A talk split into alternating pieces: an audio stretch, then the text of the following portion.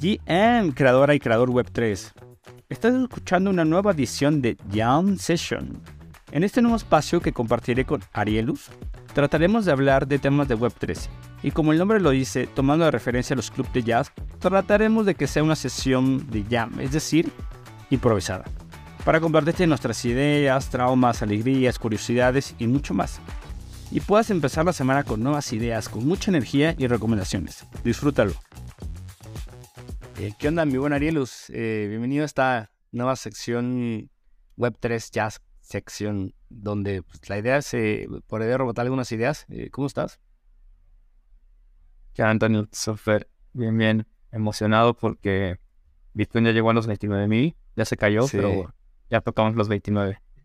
Los, los aclamados 29, que por ahí lo ponían en un chat y decían que huele a que los futuros eh, trimestrales van a ser, se van a romper en 30, entonces, eh, bien, yo creo que va, a haber un buen inicio de, abril, ¿no? ¿Tú cómo lo ves? Sí, eh, tengo mis dudas, ¿no? Estoy como, como indeciso de qué puede ocurrir porque marzo, como ya todos sabremos, fue un mes muy malo para los bancos y me llama la atención que en marzo se cumplió un año de que la Fed empezó a aumentar las tasas con 0.25. Eh, en abril hicieron un aumento de 0.5 puntos. Y en los tradicionales siento que va a estar muy negativo todo el tema. Quién sabe qué tanto puede arrastrar esto a cripto. Pero yo espero que independientemente del tema del precio, creo que hemos visto muchos desarrollos nuevos últimamente que nos dan la confianza de que estamos avanzando en el buen camino. Esa, o sea, ese para ti es la forma como de decir, eh, no importa el precio, vamos construyendo. Eh,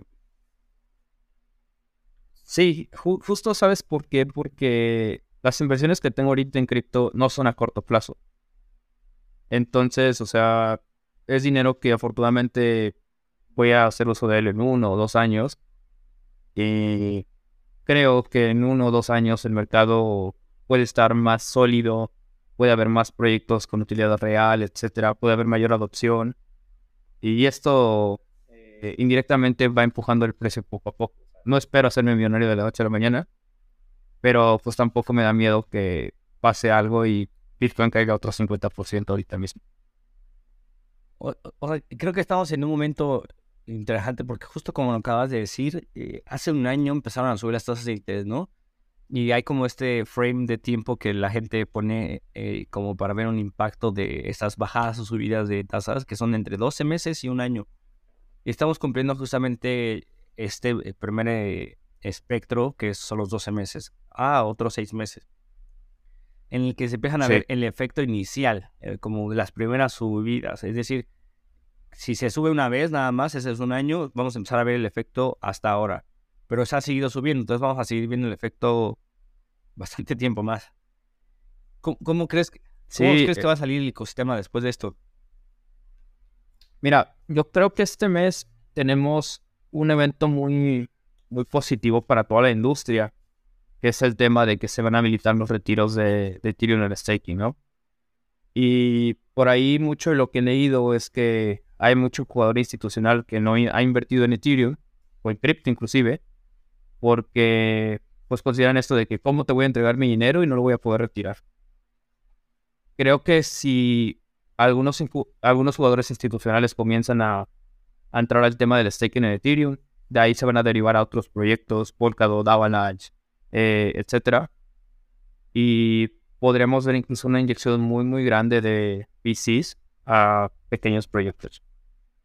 Pero a ver, para que la gente lo pueda entender mejor, ¿qué, es eso de que la gente pueda retirar dentro del staking? Eh, o sea, los setters del, staking. Ah, ok, contexto. Eh, Ethereum es una blockchain de Proof of Stake, entonces significa que para la, seguridad depende de cuántas monedas nativas, en este caso se llama Ether, estén bloqueadas validando la red.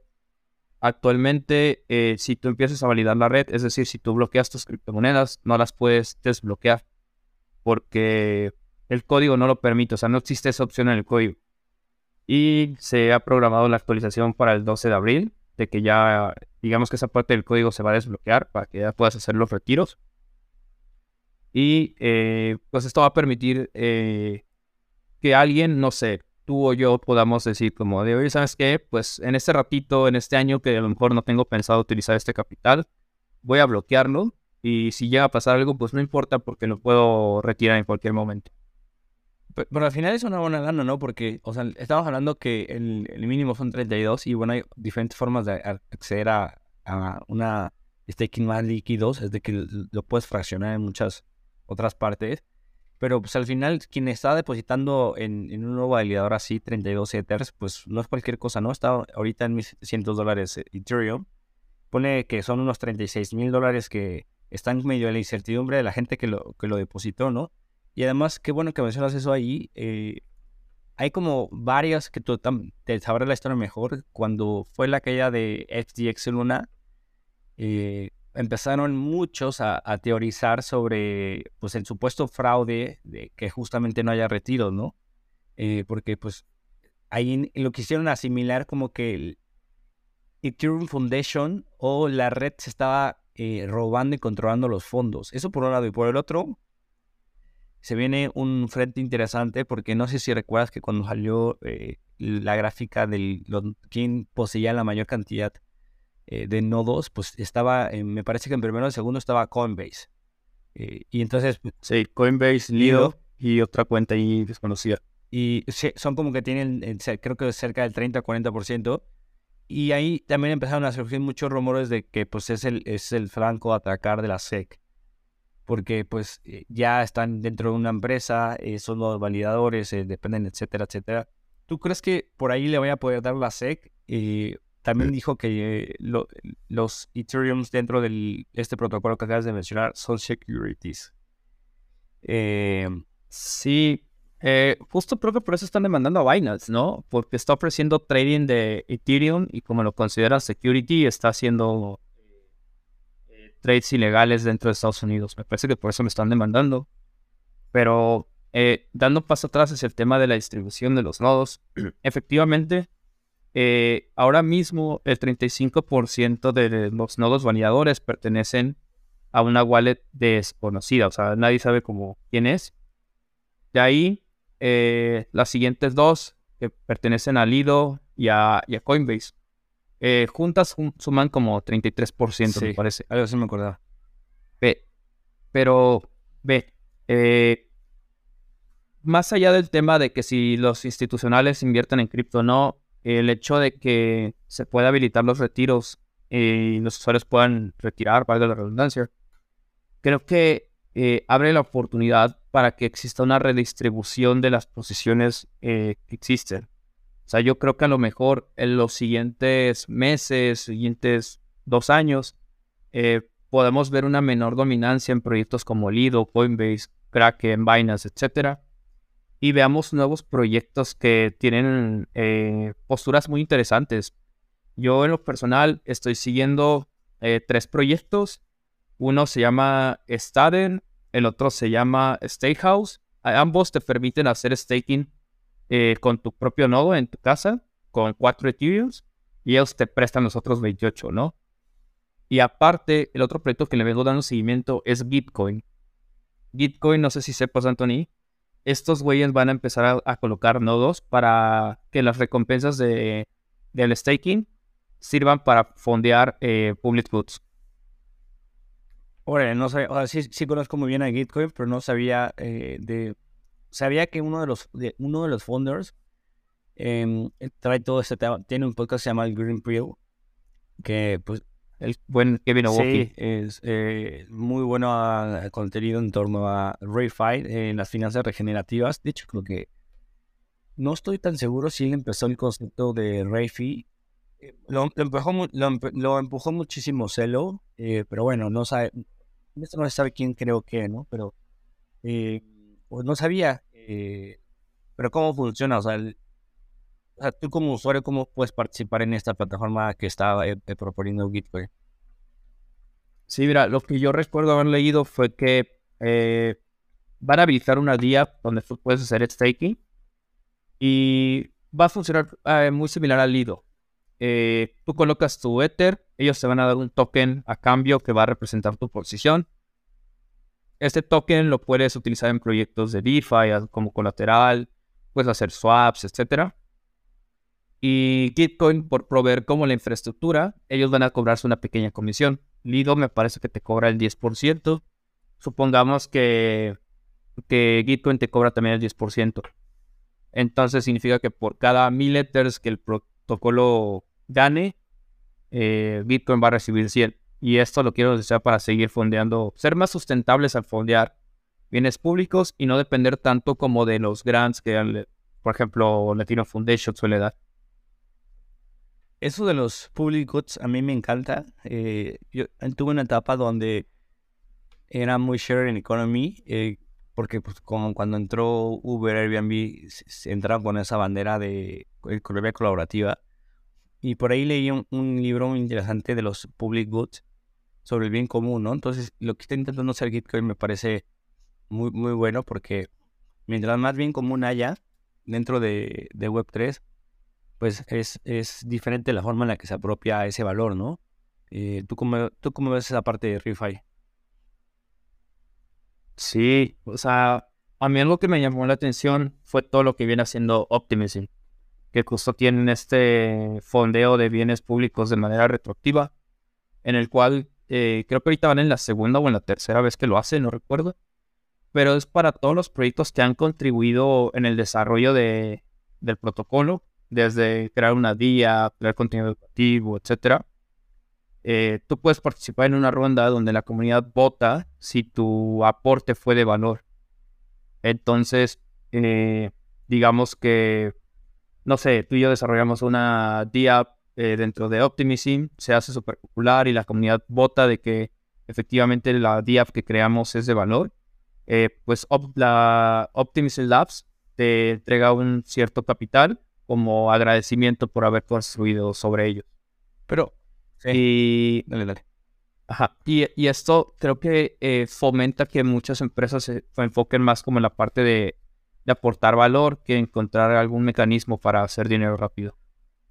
Lo que te iba a preguntar es, pero ¿no crees que volvamos a caer como en lo que en Web 2 caímos de decir, bueno, tenemos una, un departamento de responsabilidad social donde vamos y plantamos árboles eh, una vez al año, toda la empresa. Y digo, de eso a nada, pues creo que no está tan mal que una vez al año la gente vaya a plantearlo, ¿no? Pero pues terminó siendo mucho marketing y bueno, hay un par de líderes ahí también. El Ronnie Christensen, eh, uno de los founders de MakerDAO, está súper metido también eh, con todo ese tema de ReFi. Pero no sé, como que no me termina de encantar. O sea, repito, de eso nada, prefiero que finjamos que estamos haciendo algo. Pero no sé qué, sí, yo... qué tanto termina de impactar. Eh, ¿Crees que funcione? Ve, hay, hay dos, porque ves, ahorita últimamente he empezado a escuchar también mucho sobre los nouns. Y también tienen algo, algo por el estilo que se llama commons, no sé qué cosa. Y también se enfoca en eso, de que crear especie de bienes comunes, le llaman ellos. Y también que el, el proyecto por detrás los venga a recompensar. Vi algunas cosas que no me llamaron la atención, como el hecho de que dijeron de que, oye, haz una obra de caridad y participas en una bolsa de 5 mil dólares. Se me hizo como...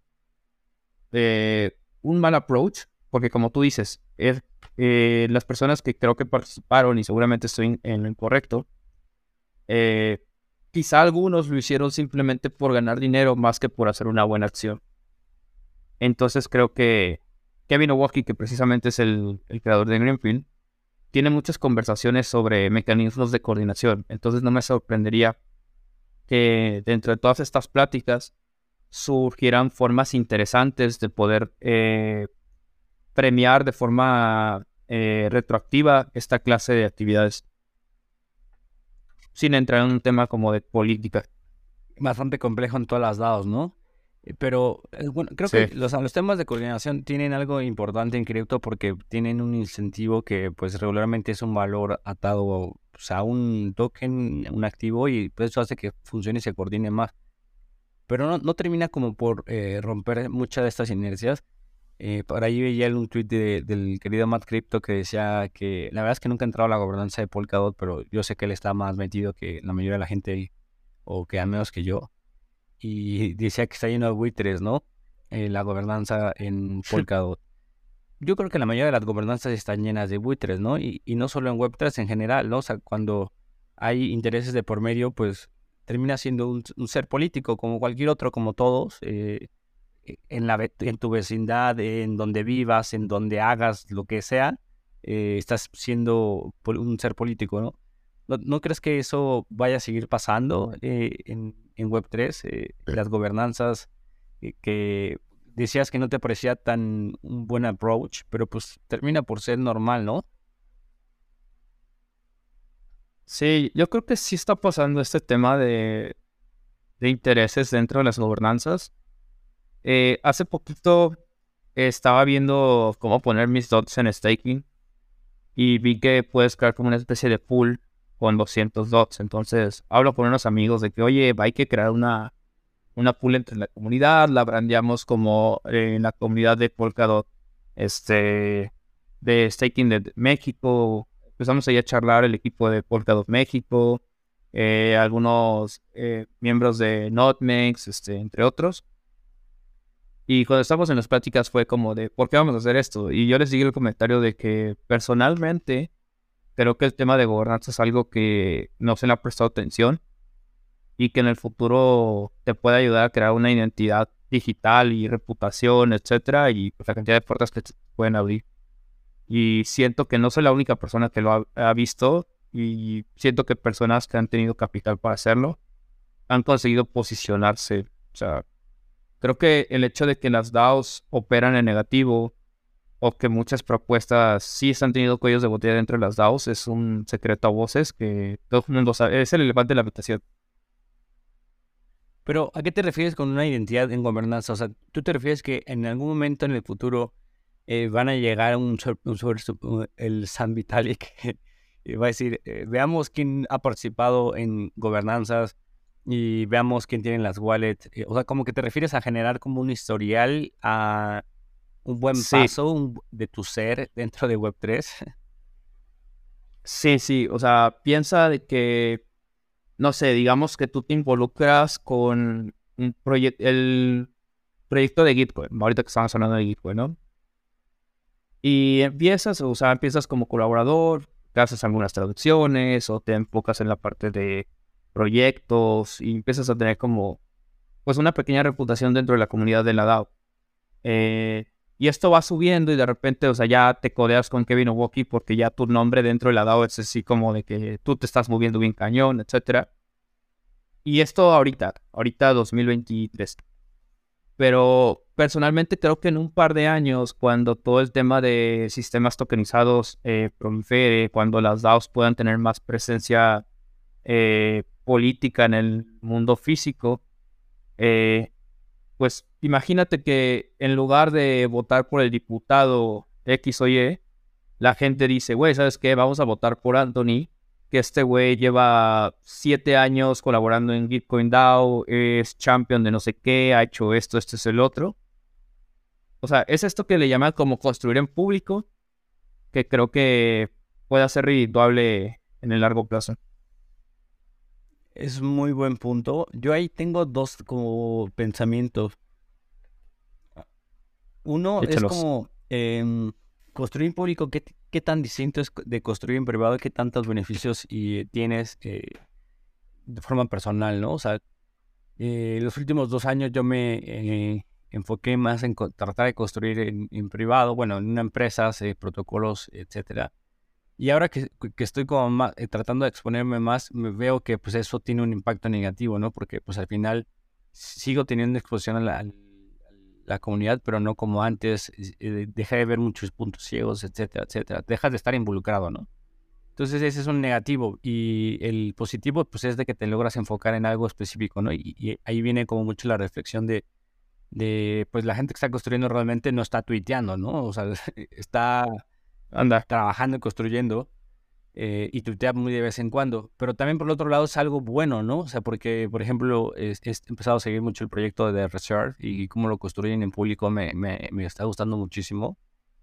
Y ese es como un pensamiento, ¿no? ¿Qué será mejor, construir en público o en privado eh, para nuestra generación? Esa es como mi primera pregunta. Y la segunda, lo que no me termina de encantar de las DAOs, de, estos sistemas de gobernanza, es que se me hace como un sistema feudal más, eh, más eh, feroz. O sea, tú vas, propones a una, eh, a una gobernanza, voy a traducir, voy a hacer, y literal, pues ya estás como trabajando por destajo prácticamente. O sea, nadie se está preocupando de tu, de tu salud, de tu bienestar, nadie sabe ni siquiera quién eres, cómo estás, cómo, qué haces. Como no hay un jefe, bueno, podría haber como, sí tienes que rendir, pero ya una vez que bajas no tienes como un, vamos a tomarnos una daily, una weekly, bueno, sí hay como llamadas de comunidad, no sé si estás viendo mi punto que estoy intentando expresar, como que... Sí, sí, sí, de que algunas ventajas que el sistema tradicional tiene, pues no están dentro de, de las o sea, Se empieza a acentuar esa... Mm, pues, o sea, literal, el, patriarcado del gobierno, del, del país, del, de las empresas, se diluye por completo, ¿no? Hay quien lo ve muy bueno y hay quien lo ve muy malo. Yo lo estoy viendo muy malo. Eh, por ahí, pero igual no soy el que tiene más experiencia participando en sistemas de gobernanza, seguramente la gente que ya ha participado mucho. Eh, también hay casos. Sí, puede, puede corregirnos bastante. Hay casos también eh, muy, reducidos de éxito, ¿no? O sea, para mí de los DAOs que funcionan son muy pocas. Creo que la que tengo de referencia ahorita es MakerDAO, en términos de que sigue siendo funcionalmente importante. Pero no sé, o sea, como que sí me da un poco de miedo pensar eh, si todo el mundo trabajara en un futuro en DAOs, ¿qué tanto bienestar tendríamos? Porque aparte tendrías que trabajar para cuatro o cinco DAOs, ¿no? Digo, Web3 son tres jobs, pero... Sí, pues, Web3 tres trabajos. ve, ve, eh, fíjate que esto de que si el Deep World o el, Building Public, eh, yo siento que muchas cosas que estamos haciendo en cripto eh, son réplicas de lo que ya existía, pero tratar de, meter esta parte de blockchain. ¿A qué me refiero? Eh, hace algunas semanas estaba ahí un fin de semana acostado en la cama y me pongo a ver un montón de, de TikToks y me topo con TikToks de gente que así de que día uno en el gym y luego día dos años y ya están así súper mamados o luego en las parejas se comparte como su día a día. Cabrón. O sea, creo que, creo que eso es como, esto es a lo que nosotros le llamamos construir en público. O sea, es gente que empezó con nada, la cámara de un celular, ya ahorita tienen como su equipo profesional de grabación, ya le pagan a gente para que los grabe, etcétera. Pero al final sí siguen construyendo como en público porque están haciendo como su día a día.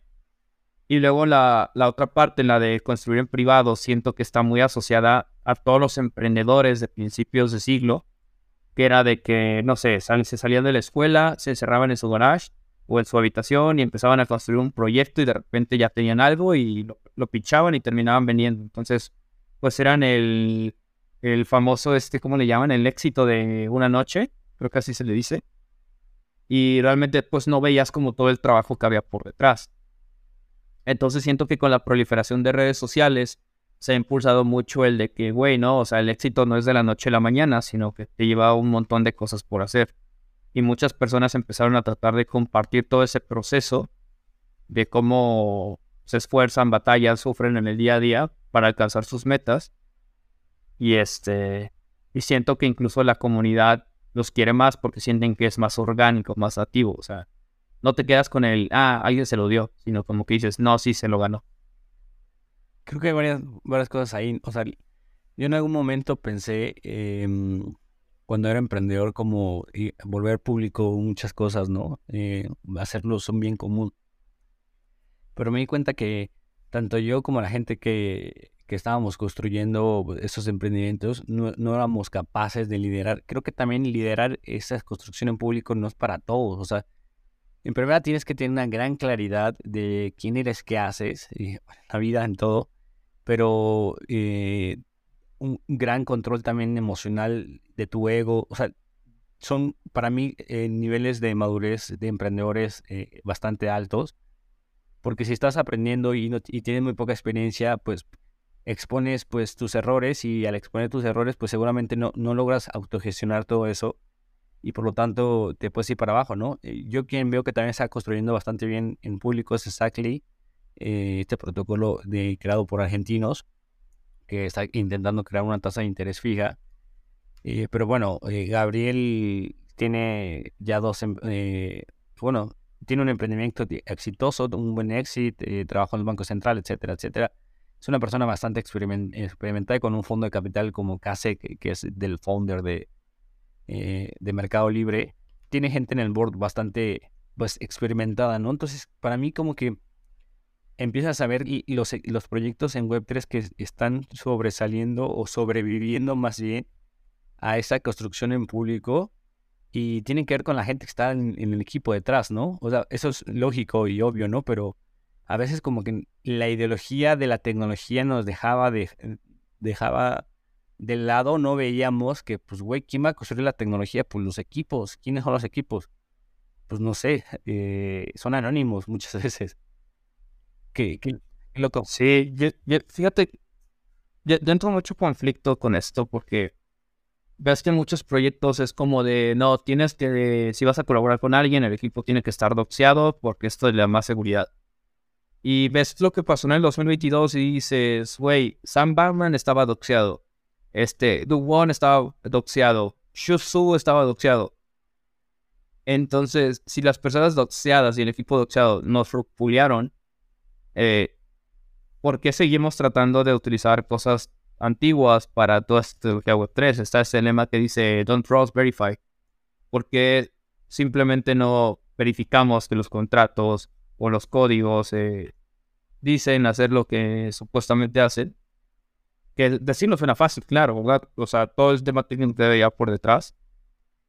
Pero creo que más allá de qué tanto te expones y todo, también, se tiene, también tiene que ver con cómo manejas las crisis que puedan ocurrir es bastante, bastante interesante ese punto porque conozco un par de personas eh, que trabajan en el protocolo de Maya Protocol, eh, mexicanos. Eh, no sé dónde vienen exactamente, pero tengo muy buenas referencias y los conozco muy bien. Y platicando con ellos les decía como, ¿cómo logras vender? Ahorita justo están cerrando mañana, estamos grabando el jueves, están cerrando mañana su liquidity auction eh, cómo logras venderlo doxeado, ¿no? O sea, para mí se me hacía como más intuitivamente fácil ir a eventos, a pláticas, y decirle, oye, pues mira, este es el proyecto, eh, si tú puedes eh, dar tu liquidez en este momento y si lo bloqueas tanto tiempo, ta, ta, ta, ta. Y digo, qué loco, o sea, pues decir, no, no poder decir que, eres parte del proyecto, uno, seguro también te da tranquilidad, ¿no? en los momentos difíciles más, ¿no? Pero también en los momentos, en los buenos momentos, ¿cómo, haces para que la gente eh, forme parte de tus proyectos? Es muy, muy buen punto. La verdad, yo no podría tanto, más por mi forma de ser personal, que me gusta como estar en, en, plenitud en todos los sentidos, ¿no? Entonces, para mí, en plenitud es decir, güey, yo estoy en este proyecto, yo, yo participo. Eh, yo no sé si podría, pero es bastante cada vez más común. De hecho, cuando yo comento, tengo clases o doy algo así como los riesgos, les agrego como el riesgo DAO. Y siempre pongo de ejemplo lo que pasó en SushiSwap, ¿no?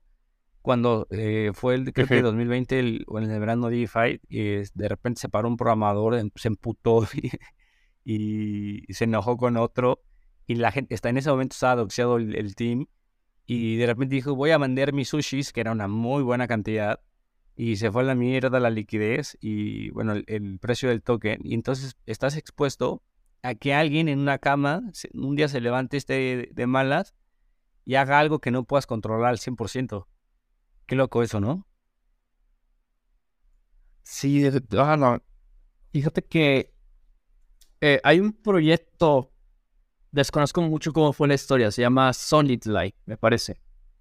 Eh, Resulta que este proyecto, o sea, el proyecto era bueno, los tokenomics eran buenos y pasó justo eso. El de eh, principal de la noche a la mañana fue como de que, ¿saben qué? Ya no voy a estar en el proyecto y ese güey tenía todo el know-how. Y así sin más, o sea, le surgió una mejor propuesta, tuvo algún problema personal, quién sabe qué pasó. Pero dejó a toda la comunidad, a todo el equipo eh, parados y al final el proyecto terminó muriendo. Y es como, bueno, te preguntas de que, güey, o sea, ¿por qué si en Web3 se dice que el producto y la comunidad fue importante? Eh, ¿Por qué no también prestamos este tipo de fallos sistémicos que podrían ocurrir por detrás? Y, y cuando yo pienso eso, digo, o sea, pero del otro lado que sí existe la solución en finanzas tradicionales, o sea, ¿qué pasa si de repente un miembro del board de Banamex, eh, Citigroup, se para? Pues, en teoría no podría eh, llegar a vender, ¿no? Pero si llega a tener un grado de injerencia, o sea, me imagino que ya viste por ahí el, documental de Madoff, este super fraude más grande que el de nuestro querido y buen amado Sam. Eh, y, al final él tuvo la injerencia, o sea, no termina, o sea, termina como por ser imposible controlar eso, ¿no? Pero siento que se acentúa muchísimo más si estás doxeado, si tú tienes, por ejemplo, eh, los, la multisig o la firma que gestiona el smart contract, em, si tienes en tu wallet. ah, claro, pero, pero es porque ya tienes un rostro al cual echarle culpa. Porque imagínate, ¿cuántos hacks no han habido? Y alguna vez has, has, escuchado como que alguien diga, no, maldita billetera 0xDA4Y. Pues no, o sea, es como muy complejo. Y si de repente dices, oh, pues maldito Wong, como que lo, lo, humanizas, o sea, le das un rostro, sabes que es alguien de tu estatura, eh, que te lo puedes topar un día en el, en el aeropuerto, etcétera. Eh, se vuelve, siento que más personal a pensar que fue eh, un hacker oculto en un sótano con su capucha puesta. Pero tú lo ves como bueno o como malo para Web3. O sea, eso, ah. esas cualidades. Ah, no sé creo que malo, lo veo malo en el sentido de que quizá muchas cosas pasan por alto porque pues no había un rostro al cual, al cual reclamarle, ¿sabes?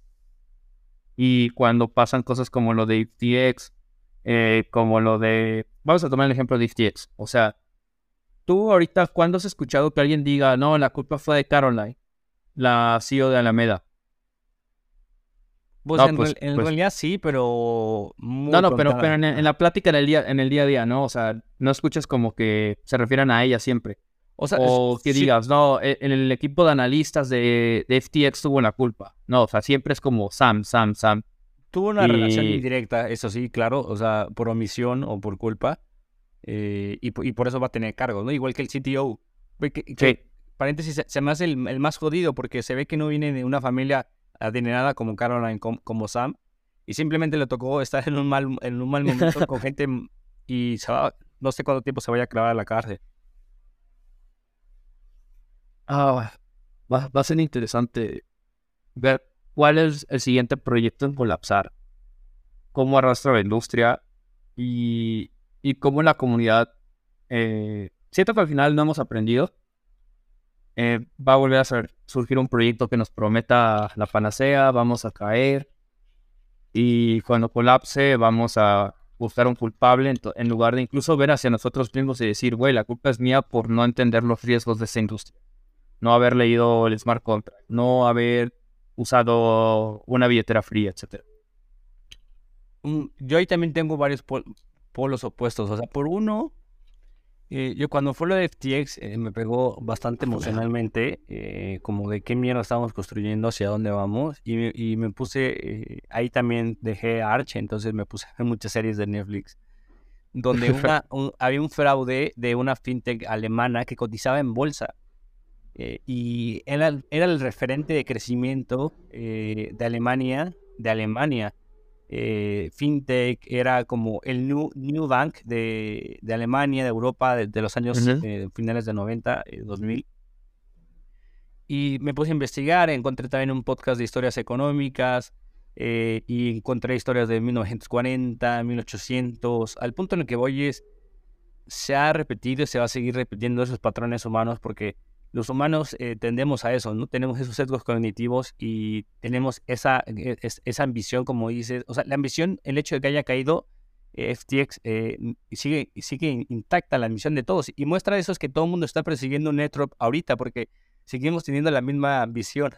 Y, como les digo a la gente cuando doy cursos, pues no es como que Web3 blockchain haya cambiado a los humanos. Entonces, por un lado, siento que los, seguimos siendo los mismos humanos con nuevos juguetes y los juguetes se rompen y luego los vuelven a construir y se van a, van a volver a romper. Y por el otro lado, em, también como que hay esta ilusión de, eh, por ejemplo, no me metió a ver, eh, ya ves que le hemos estado pidiendo a Bitso de tu prueba de reserva, tu prueba de reserva, y cuando fue lo de sí. Bitso puso, yo no voy a sacar prueba de reserva, voy a sacar eh, Zero Knowledge, eh, no sé qué, es una prueba como de validación de liabilities a través de la tecnología de Zero Knowledge Proof. Y no me metí a ver cómo funciona, pero como que hay esta ilusión de que las herramientas nos van a permitir tener más información y tú lo acabas de decir, ¿no? Eh, ¿Qué va a pasar en un momento? Va a decir, no, no revisé esa información, pero vamos a seguir siendo los mismos humanos con más información. Al punto en el que voy es, ¿tú crees que el tener más herramientas con más información vaya a hacer que la gente no cometa los mismos errores? No, no, o sea, siento que sí vamos a seguir cometiendo los errores, porque creo que incluso las personas que muchas, por ejemplo, eh, varios conocidos piensan que yo soy como experto en todo eso de cripto. Y hace poco estaba dando una plática sobre cómo utilizar Ledger y alguien me dijo, oye, güey, y también puedes utilizar la palabra número 25. Y yo, ¿qué? ¿Qué es eso? Cuéntame. O sea, hay muchas cosas que desconocemos y creo que incluso sabiéndolas, por ejemplo, no sé, si te dicen, oye, no instales eh, programas piratas o utiliza una computadora exclusivamente para cripto, son cosas que a veces omitimos porque sentimos que no nos va a pasar. Hasta que nos pasa y ya es como el feo. Y ahorita que dices lo de Daniel, eh, lo de Bitso, fíjate que yo fui de esos haters que les tiró a, a Bitso cuando pasó.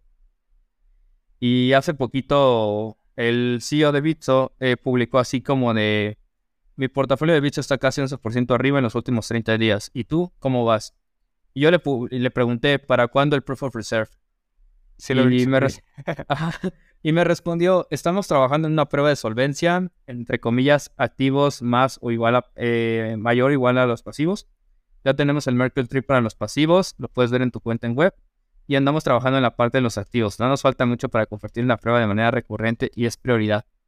Y yo dejé de utilizar Bitso después de, de lo que pasó. O sea, sí fue como de que ahorita solamente utilizo Binance y es como muy poquito lo que tengo ahí. Eh, pues me llama la atención de que, ok, este güey me está diciendo que ya lo están resolviendo y yo ni siquiera me, me he puesto a revisar. O sea, yo tiré hate antes de comprobar primero si ya se había hecho algo, ¿sabes? Típico. Y creo que es típico. Sí, sí, sí. Y creo que es por eso mismo que te venía diciendo, que es como de. Pues tengo el rostro, o sea, tengo la persona a la cual puedo culpar si algo malo pasa pero no me estoy asegurando primero de verificar si la información es verídica o, no. Sí, o sea, estoy de acuerdo, pero no sé, o sea, mi, punto es como, eh, imagínate, seguro vamos a tener un dashboard donde te van a decir, estos son los liabilities eh, de Bitso, eh, lo que se debe, esto es lo que se tiene, estos eh, son las wallets donde están custodiados, etcétera. Entonces, pues no sé, esto podría pensarlo que está dirigido como no sé qué porcentaje, supongamos entre el 1 y el 10% de los usuarios que van a agarrar su Excel y van a empezar a hacer cuentas y van a decir, eh, van a empezar a investigar. Eh, ¿No crees que son productos como para gente que o quiere tirar hate como nosotros eh, o que y quiere realmente preservar? O sea, al punto en el que voy no sé, seguro algún amigo tuyo, primo, abrió Bitso y en algún momento de este último bull o amigo mío, y no se va a poner a investigar las proof of reserves o las... Va a ser como una ilusión para nosotros, ¿no? O tenemos una nueva herramienta. Y al final, también creo que lo que nos demostró este, esta caída es que FTX, eh, pues, daba todas las señales de fortaleza y no lo, no lo fue. E incluso cuando fue eso, eh, yo tengo varios amigos que están en posiciones head de varias em, empresas cripto. Ellos me decían, güey, acabo de sacar mi lana de la empresa que yo trabajo eh, porque ya no sabías, o sea, aunque no sabías si por omisión, si por culpa o por ignorancia, tu empresa podía llegar a caer, ¿no? Entonces, no sé, siento que eso ya es más que em, racional, ya termina siendo muy poco racional, ¿no? Como el está en peligro todo, que le está pasando también a los bancos como Silvergate, etcétera. Sí, qué, interesante esto que comentas, que ellos mismos trabajando en estas empresas deciden salirse. O sea, creo que mucho de lo que se pregunta, la pregunta que se resuelve ahí es, ok, ¿confías en tu proyecto? La respuesta era no.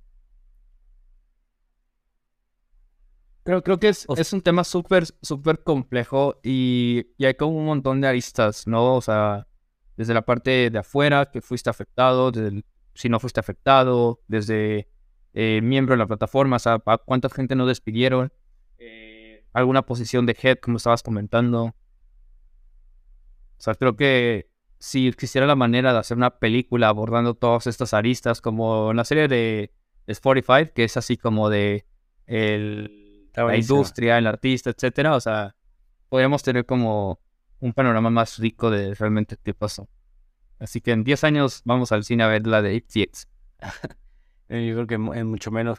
Eh, o sea, porque al final yo menciono todo eso porque creo que la forma eh, más optimista de avanzar en esos momentos siendo muy autocrítico, ¿no?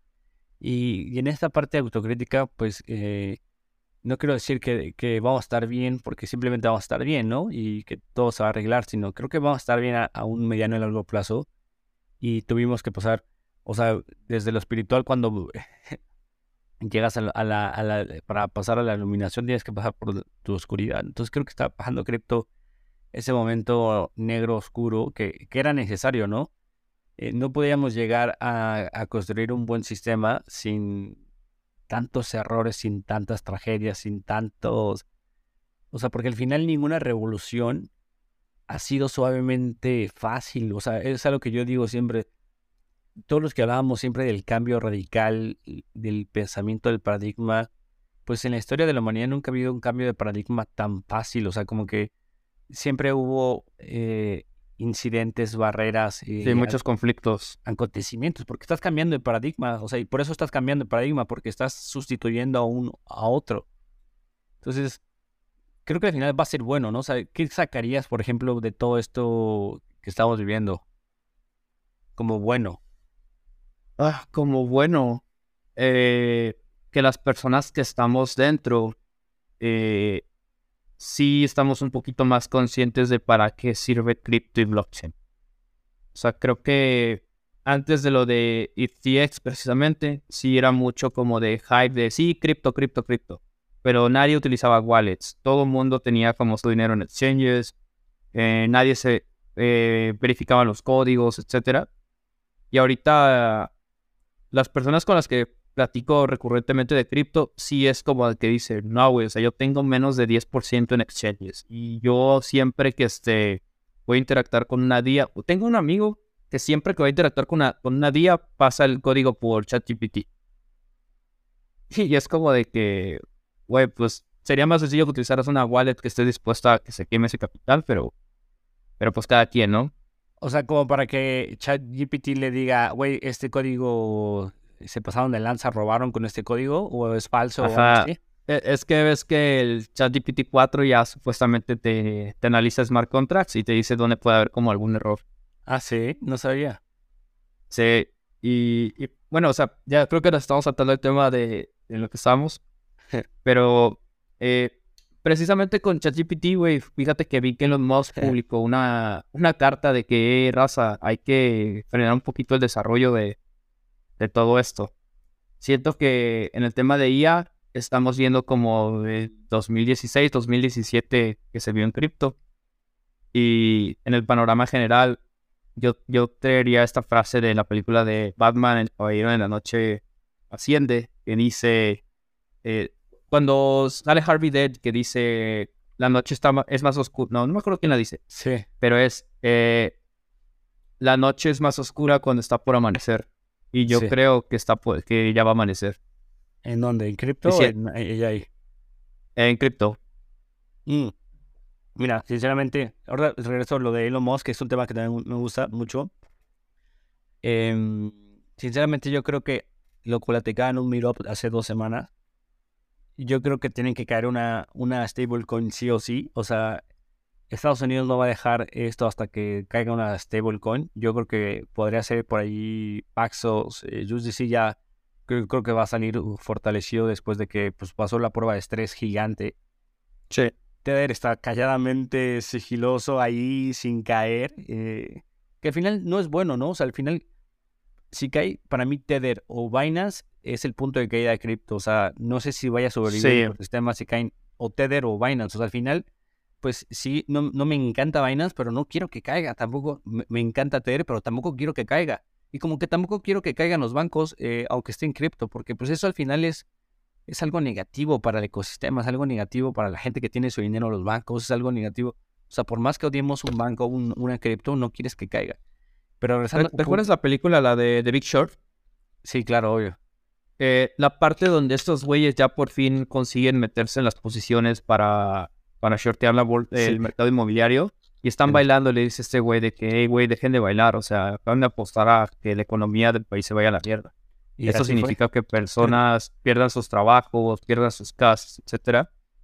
Y creo que, como tú dices, o sea, está chido esto de que cripto, descentralización, etcétera. Pero si tenemos que hacer que decenas de miles de personas mueran, pierdan sus empleos, casas, etcétera, creo que no lo vale. Cripto, al final en cripto creo que fue eh, pues la muestra como que pues cuánta gente no perdimos eh, trabajos en, en, este último crash. Y bueno, también en, la industria financiera tradicional, eh, tanto en, bancos como Credit Suisse, etcétera, Amazon, Microsoft.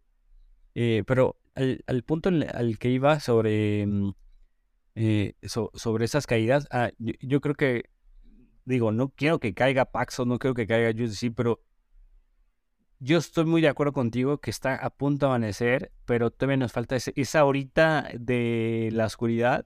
Nos falta para, por ejemplo, para mí esa, esa horita sería una stablecoin eh, que caiga eh, centralizada, porque pues la que cayó Justy era descentralizada, esa no cuenta tanto, eh, o sea, por una injerencia externa, ¿no? De algún regulador. Y em, no sé, es que, pues, ¿qué puede haber más grande que FTX? Un único es Binance y Tether, ¿no? O al menos que caiga. Sí. Pero después de ahí, eh, en la semana pasada estaba leyendo un artículo eh, muy interesante en CoinDesk que decía, a ver, la SEC es una eh, organización que depende del presupuesto de, de, un país, ¿no? Y a, pesar de que es el presupuesto de un país el más importante y más poderoso con más recursos, está limitada, ¿no? Em, por ejemplo, también ahí lo, escuchaba del podcast de Espacio Cripto que Abraham mencionaba, por ejemplo, eh, un punto que también estoy de acuerdo, es que pues la SEC tiene que pasar eh, en proceso cada eh, criptomoneda para decir que es un security. Y existen 22.000 criptos, 23.115, lo estoy viendo ahorita. Entonces, es súper exhaustivo. Entonces, tienes que, tiene que escoger en este artículo de CoinDesk, decía, que la SEC tiene que escoger sus, sus, flancos a atacar, ¿no? Y entonces eh, eh, la estrategia que hizo el año pasado fue atacar a celebridades, Tom Brady, Kim Kardashian, o sea... Eh, sí, lo que estaba chileando. Para, para, decir, miren, la, como cuando en la Edad Media mostraban la, la, la, cabeza de la gente antes de entrar a un pueblo, decían, miren, pero es lo único que puedo hacer. Y entonces, en la medida de lo posible que se empiece a acabar ese impacto, yo siento que ahí va a empezar vamos a empezar a decir, ya nos enfrentamos a lo peor, que es eh, la SEC enfurecida, y no salimos tan mal. Y entonces el ecosistema y los usuarios se van a empezar a apoderar. Y ahí viene lo bueno, ¿eh? O sea, yo estoy de acuerdo. Ya, ya, entendí tu punto. Sí. O sea, ¿qué vamos a decir? El, el, chico malo del, del, patio no es tan malo como queríamos. es un niño asustado en el fondo, ¿no? Pero, güey, fíjate que yo ah, ya, ya entendí tu punto, te decía. Eh, Igual, traigo ahí una tesis de que algo, algo más va a ocurrir. 2024 eh, se habla que es cuando va a ser la proliferación de las famosas CBDCs, las criptomonedas del Banco Central, ¿no? Eh, pero yo creo que un par de años después, quizá 2026, 2027, eh, sí veamos como un ataque pesadísimo a la industria. ahorita están atacando el tema de Ethereum y el staking. O sea, por ahí había una alerta a Coinbase, creo que Kraken suspendió el servicio tambio, o y no recuerdo cuál de los dos. Eh, creo que quizá esta es la narrativa de este año. Eh, pero sí creo que va a haber un momento donde la industria, eh, donde los reguladores hagan algo hacia cripto o pase algo, el mercado colapse, otra vez caídas del 70-80%, y de ahí digan, ¿sabes qué, güey? Cripto, ya, ya, o sea, llevamos 15 años, 20 años demostrándote que cripto es malo, y era porque queríamos evitar esto. Y a partir de hoy eh, les voy a presentar la solución. Es algo que propusimos hace 4 o 5 años, se llama CBDC y funciona así. Creo que ahorita lo que hemos visto es simplemente la SEC ganando tiempo para poder lanzar sus propios productos. Sí, pero después de eso viene eh, el regreso, el golpe del regreso hacia, hacia cripto, eh, de cripto hacia el CBDC y no de por cripto, por la gente. Yo creo que va por ahí un poco lo que estás diciendo, yo también estoy de acuerdo. Pero cuando veas que eh, el, gobierno controle tus activos, eh, cuando veas que ya no tienes el control de la última milla de tus activos y que eh, te van a dar dinero, pero no lo, no lo vas a poder ir a gastar a donde quieras. Yo creo que después de, una proliferación de las CBDCs en dos, tres años, o sea, después de su difusión, es donde la gente va a empezar a decir, estos cabrones tenían razón, ¿no? O sea, el, cripto, eh, o sea, una vez que se filtró de, todos estos proyectos, pues no era tanto para especular o a lo mejor no era mucho lo que quería, pero al final, pues la necesidad va a, ser más fuerte que, la Así iba la frase, ¿no? Pero... lo, vivo... sí. Lo vimos el año pasado. ¿Te acuerdas cuando fue el tema de Rusia? Que empezaron los rumores de que se iba a suspender los el sistema CEPA en Rusia. Ajá. Y, tuvimos así un, un aumento de, precio en Bitcoin bien cabrón en unos pocos días. Recuerdo que hubo ahí una publicación que decía que más de 150 billeteras en un periodo de dos días, me parece, adquirieron más de 10 mil bitcoins cada una. ¿Y qué te decía? Que era, era gente con muchísimo dinero dándose cuenta que en el gobierno, el dinero en el gobierno pues no era suyo y buscaron este refugio para preservar su capital. Es que es, es algo bueno porque, por ejemplo, del podcast que te pasé eh, de referencia a los Money Talks, eh, no, no aman cripto, ¿no? Y, me, gusta escucharlo justo para no estar sesgado todo el tiempo. Y de la gente que ama cripto. Y ellos decían, pues es que, no sé si en el episodio que te pasé en otro, decían, es que la gente en cripto ya lleva 15 años eh, y no ha demostrado hacer nada, ¿no? ¿Tú crees que no hemos demostrado hacer nada? O sea, por un lado, digo, sigue avanzando mucho y hay innovaciones muy interesantes. Para mí, Zero Knowledge Proof es sí, va a la cabeza eso. Un avance significativo tecnológicamente hablando, cabrón. Eh, en términos de privacidad, en términos tecnológicos, puta, en muchas cosas. Pero, por otro lado, no puedo dejar de no darles la razón. Decir, güey, llevamos 15 años. No hemos hecho nada. Y los primeros tres años, eh, obviamente fue, no hubo una transacción en Bitcoin, eh, bueno, sí, sí hubo, pero digamos que los primeros tres a cinco fue relativamente un club de toys, nerds, y luego los otros era muchísimo, muy random, la gente que tenía el Bitcoin, y luego ya era como la gente cuando entramos nosotros, que era como medio los early stage, y luego ya la del FOMO, y ahorita eh, quién sabe ya, pinche mezcla que está. Pero al final, ¿qué, le podrás decir a, esta banda que dice, güey, llevan 15 años sin hacer nada? pues yo les daría la razón en parte, güey. Porque si son personas que no están tan involucradas en cripto, ¿qué es lo que ellos escuchan?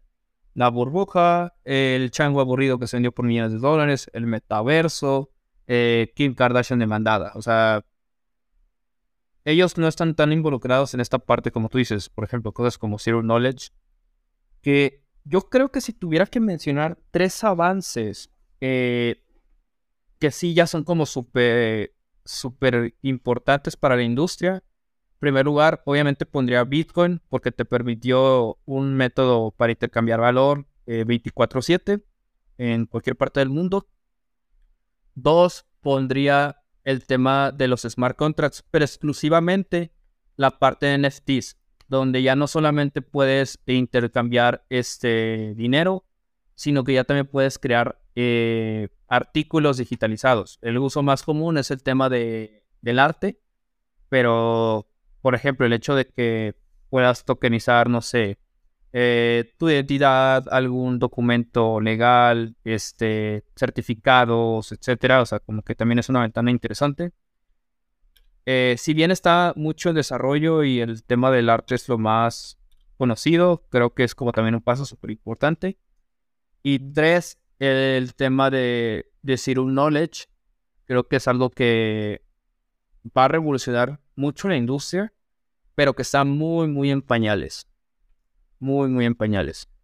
Entonces, el complemento de tu respuesta sería, sí, no hemos hecho tanto en 15 años, pero en otros 15 años sí.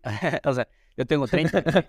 Eh, o sea, les vamos a empezar a ver los 45 en, en mi edad. Eh, y yo digo, mira, yo, yo, yo, siempre digo, güey, que en 20, en, ¿cuántos tengo? Tengo 27, quiero un hijo antes de 65, 8. Sí, güey, como en 15 años, eh, yo voy a ir con mi hijo al Oxxo. Mi hijo se va a bajar, güey, va a agarrar sus sabritas, va a agarrar su refresco. Pero, y, va a pasar hasta a pagar en la caja, güey. Entonces el vato va a agarrar su smartwatch, va, va así como de puntitas a la caja y decirle, oye, me cobras, este, a la cuenta darielus.fh. Y ya, este, me va a llegar una notificación de que, hey, tu chamaco quiere comprar golosinas, a probar, veo la hora. Bueno, le doy que sí, me sale una alerta de que dice, no, pues el smart contract dice, güey, que el, nutriólogo te prohíbe comer golosinas después de las 6 de la tarde, entonces pues ya, ya te la pelaste. pero, pero sí, o sea, creo que nos falta demasiado. Esto es la, punta del iceberg y tenemos que ir aprendiendo a los, como niño chiquito, se cae, se levanta, se soba y sigue aprendiendo a caminar. Yo estoy de acuerdo en eso, tal. Eh, por ahí ponía una vez en LinkedIn de, oye, me, obviamente no lo estaba pensando tan, tanto, simplemente era como un pensamiento de va a pasar a inteligencia artificial y Lalo Crypto me ponía como eh, te vas a pasar a una industria que ya no ha explotado y esta eh, que ya explotó en, la burbuja, en términos de burbujas, ¿no? Y, al final pues, creo que es ese momento donde pasamos esa adolescencia donde pues te crees el más inteligente, más inteligente que todos los adultos, que, tu papá. Eh, de, esos, que son 14 a los 19 más o menos, que pues güey eres el más inteligente, el más fuerte, el más no sé qué, eh, haces cosas más locas eh, y estamos entrando en un periodo de pues un poquito más de exploración, introspección, eh, confianza, tranquilidad, etcétera, etcétera. Entonces, yo creo que es un momento mucho más maduro, más, más interesante y que al final va a terminar por filtrar los buenos, los malos proyectos, las buenas personas, las malas personas y también creo que no va a ser tan especulativo ya como lo, lo vimos mucho tiempo. Eh, y para mucha gente no va a ser eso bueno, porque pues si llegas a tener EPYs gigantes y, y, porcentajes de crecimiento de 70 en medio ah, año. 2020, 2021 fue una locura. Y pues, ¿quién, ¿quién no va a extrañar eso, no? Pero pues al final digo, pues, no está tan mal, O sea, no está tan mal. O sea, con que siga siendo un poco mejor que lo tradicional está bien. Sí, creo, creo fíjate que eh, siento que hemos tenido estas etapas donde, no sé, 2020 tuvimos DeFi, el montón de APYs loquísimos, 2021 tuvimos los NFTs, tuvimos el gaming. 2022, eh, ¿qué tuvimos? O sea, dolor, no, no recuerdo que haya habido como una narrativa así fuerte. 2022, 2023, ¿qué te gusta? Que está sonando mucho ahorita lo de los airdrops. Eh, ¿Cuál va a ser la siguiente narrativa que, que veamos? Que en un momento voltemos hacia atrás y digamos, güey, qué güeyes estábamos de estar impulsando ese tipo de cosas. Pues ahorita está la narrativa sin duda de los Layer 2, eh, los Layer 2 Summers. Eh, mucho tiene que ver, eh, yo lo, lo, platicaba con Esteban, que trabaja él en Rainbow y trabajó en Metamask. y le decía, güey, y ya quiero ser como un DevRel, ¿no? Como que eh, el DevRel es como este BizDev eh, depravador. y, y le hacía las preguntas como, eh, había una, bueno, ahorita, ahorita voy a hacer ese panel, ¿no? Pero Inderman me Sí. pareció particularmente muy técnico y me decía, güey, es que fuiste a una conferencia técnica. Le digo, sí, pero me parecía mucho más técnico de lo normal, o sea, he ido a conferencias técnicas, pero esta se me parecía más técnica. Y entonces eh, creo que pues es- está esta narrativa de, pues ahora como no se puede especular tanto, pues está eh, mucho enfocado en la construcción. No sé si en algún futuro, como tú dices, nos vayamos a regresar y decir, güey, ¿cómo, cómo impulsamos la narrativa? Pero más, más que arrepentimiento, pues van evolucionando, ¿no? La que no sabría decirte, pues eh, sería como, ¿cuál sería la, la siguiente narrativa de las Layer 2? O sea, si, si en términos financieros ya hablamos en diferentes propuestas y visiones eh, desde Bitcoin hasta DeFi, no sé cuál sería la siguiente. No sé si por ahí sería como el TradeFi. Hay muchos, eh, por ejemplo, fintechs, Newbank, eh, Mercado Pago esta semana anunció que ya llegó a, a Chile por medio también con ayuda de Ripio. En México está por salir Flink, que es una startup fintech con muchos miles de usuarios. Eh, a lo mejor podría ser esa, ¿eh? Ahora que lo pienso, esa sigilosa donde los productos financieros eh, te permitan la compra-venta. Que ya en México ya hay varias opciones. Está Mercado Pago, eh, eh, está Flink, lo intentó Algo. em, podría ser esa. Y bueno, también tienes Venmo, PayPal, tienes muchas fintech que ya te permiten comprar cripto. ¿Crees que el siguiente bullrun que tengamos, es que muchas veces el bullrun eh, comienza y ya cuando está en la etapa de euforia es que entra el, el grueso poblacional? ¿Crees que este grueso poblacional entre justo por este tipo de aplicaciones que van a integrar comprar cripto o por eh, seguidores que quieren comprar los NFTs de sus influencers favoritos? Mm, O sea, bueno, la SEC decía que un- uno de los NFTs de la NFL ya era security, o sea, va, a intentar atacar por todos lados para que la gente no entre ni por los NFTs. Eh, eso por un lado. Y por el otro, yo creo que va a ser diverso. O sea, también estaba esta eh, narrativa de que la masificación iba, a llegar por gaming. Eh, y yo creo que gaming ahorita está muy lejos, ¿no? De los Güey, ayer salió el reporte, que te interrumpa, ayer salió el reporte de Binance enfocada a gaming. Ajá. O sea, si puedes darle, darle una checada y lo comentamos la siguiente semana, pero vi varias cosas interesantísimas. O sea, A ver. yo pensaba de que gaming está en pañales y no está en pañales, o sea, están bien avanzados estos güeyes. Es que Ya o tienen sea, videojuegos en Steam y todo.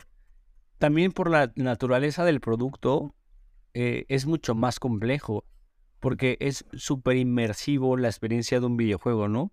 O sea, piensa tú un Play y un Xbox, eh, para llegar a donde llegaron, pues tuvieron que ir desarrollando sus consolas durante mucho tiempo, décadas, eh, para ir, eh, pues solidificando su, su, su consolidación y sus fortalezas tecnológicas en sus consolas. No fue de un año a otro. Eso, y eso con los, con los recursos que tenían ellos, ¿no? Y con pues prácticamente cero o prácticamente muy pocas regulaciones. Y, y de este lado, pues yo creo que naturalmente, a mí me entusiasmaba mucho el proyecto de Star Atlas, de, que estaba sobre Solana, conocí a uno de los founders, a Pablo. ¿Eh?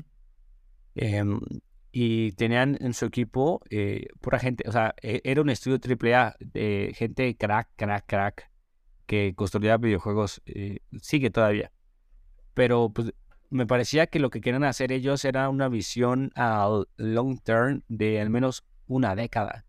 Y construir todo el ecosistema. Pero eso, a ver, ¿tú cómo lo ves?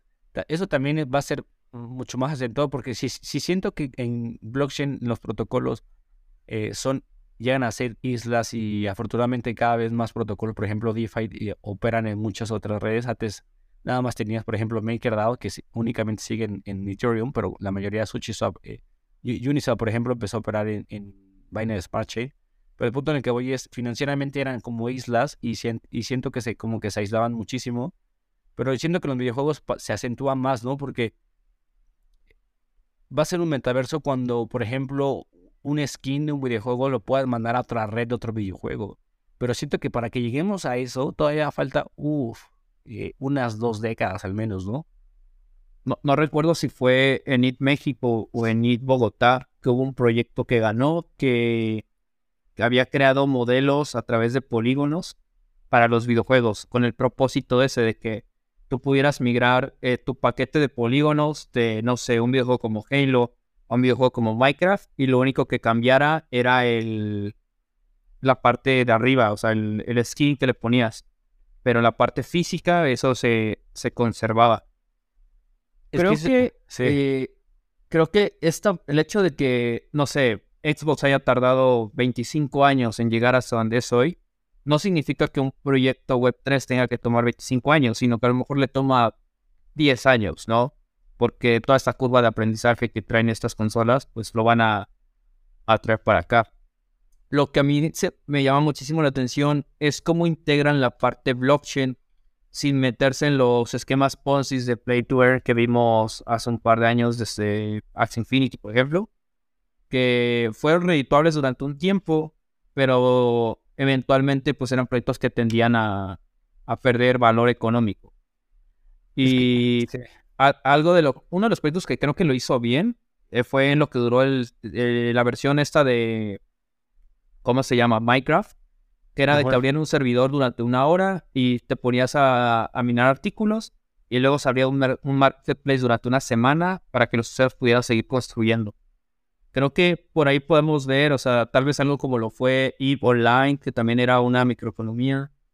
Siento que todavía no encuentran ese, ese punto de quiebre de dónde está el regalar dinero y dónde hacer que los usuarios de verdad se lo ganen. Y que sea, siga siendo divertido. Acabas de dejar una muy, buena pregunta que, la dejamos acá, la gente que nos, ha escuchado hasta acá, después de una horita, pero por ahí cerrando.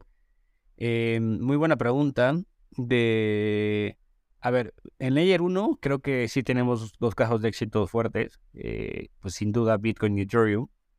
Em, y Ethereum se fortaleció muchísimo, ¿no? O sea, sí puedes hablar de casos de éxito que siguen funcionando y que siguen siendo sólidos. En stablecoins creo que también pues seguimos viendo, para mí el caso de éxito sigue siendo MakerDAO en una forma descentralizada exitosa y, y las, y las centralizadas tienes a muy fuerte USDT, tienes muy fuerte USDC, etcétera. En Exchange también creo que pues Binance sigue cumpliendo esa, tesis. En DeFi sigues, teniendo de, como que al, a, todo todas las pruebas de estrés, ¿no? O sea, como que al final, al punto en el que voy, eh, esa pregunta que te quiero hacer y que sé que la audiencia es, en cada aspecto de cripto ha habido algo que sigue como sobreviviendo eh, a pesar de todo. Y la pregunta que acabas de poner, a, hacerme en, en gaming es interesante. ¿Cuál es en gaming? Y creo que no hay, o sea, el caso de éxito más famoso era eh, Axie Infinity y no, sobrevivió. O sea, no sé si no lo sepas, si alguien lo sabe acá, tú y, y nos, nos etiqueta, pero no hay un caso de éxito, ¿sí? No, o sea, algo que, como tú dices, haya sobrevivido a las pruebas de estrés, todavía no. ¿En, en, NFTs qué pondrías? Eh, los, los Bored los CryptoPunks. Sí, ¿verdad? Sí, yo creo que sí. O sea, sí hay más colecciones, o sea, sí hay, colecciones que siguen siendo eh, muy contadas, pero interesantes, o que siguen ahí teniendo una buena propuesta. En DAOs también creo que, pues, MakerDAO me, me encanta. Eh, pues, bueno. Bangles. Sí. Bangles está muy bueno. ¿Me sigues escuchando? Ya no. Sí. Ah, está. Eh, vamos cerrando. Eh, ¿Qué, recomendaciones darías eh, para la audiencia? algo eh, que, hayas visto y que te haya gustado. Dejen de estar cazando airdrops. sí, eh, fíjate que ahorita hay dos proyectos que yo estoy siguiendo de cerca. Uno se llama Risk Finance. Eh, ni, ni se puede utilizar la plataforma. Es un tema ahí de DeFi, pero súper complicado. Eh, otro, el de Gitcoin. Gitcoin es como de que siento que va a ser una forma muy orgánica de fondearse a su propio proyecto. Entonces, quizá en el futuro, si alguien tiene una empresa, decida invertir cierto capital en colocar nodos para poder tener ingresos pasivos para mantener los proyectos. Y eh, por último, eh, Pues no, yo creo que me quedo con, e, nos quedamos con eso y este y que un vistazo al reporte de, de gaming como para ver qué está pasando de ese lado de la industria. Perfecto. ¿Tú qué em, onda? ¿Qué recomendarías? Pues yo voy a ir sacando poco a poco un par de recomendaciones. Una que, que en diciembre eh, me, me, pareció bueno, que creo que te platiqué o te, la llegué a compartir. Em, hay un curso en, en, en, Coursera sobre economías de la Universidad eh, de Columbia de Nueva York, bastante bueno sobre, sobre el dinero, eh, más allá como de los aspectos que regularmente vemos muy general en, en cripto sobre el dinero en términos de la Fed bastante bueno. Creo que eh, ir a los primeros principios, eh, regresar a lo básico en muchas teorías en estos momentos es bastante bueno. Entonces recomendaría ese curso de, la Universidad de Columbia. Es gratis, solamente necesitas eh, eh, para pagar para tener tu certificado y las, los, los exámenes, pero bueno, lo puedes tomar. Es el de Economía del Dinero y la Vaca, ¿no? Exactamente. Y, puedes poner los subtítulos en español. Dura 12 semanas. Yo me lo aventé en, un mes, pero súper, súper recomendado. Em, y le recomendaría un podcast que me gusta muchísimo, eh, que tiene que ver con Behavioral Finance, o, este host eh, está muy obsesionado con eso. Se llama Kaizen. Eh, está muy bueno. Em, habla mucho sobre teoría del comportamiento, Kaizen. Em, en Spotify lo pueden encontrar con, con K. Eh, es un español y, está súper estudiado, elaborado, le mete muchísimas ganas, eh, eh, te deja mucha información. De muy buena calidad, Kaizen y, el curso de Coursera. Perfecto, pues excelente. Gracias por este primer episodio, mi buena Arelos, y y vamos. Eh... sí, ¿eh? Fluyó con de la nada una hora diez. Pues, listo. Eh... Te mando un abrazo, mi buen Arielus. Cuídate. Chao.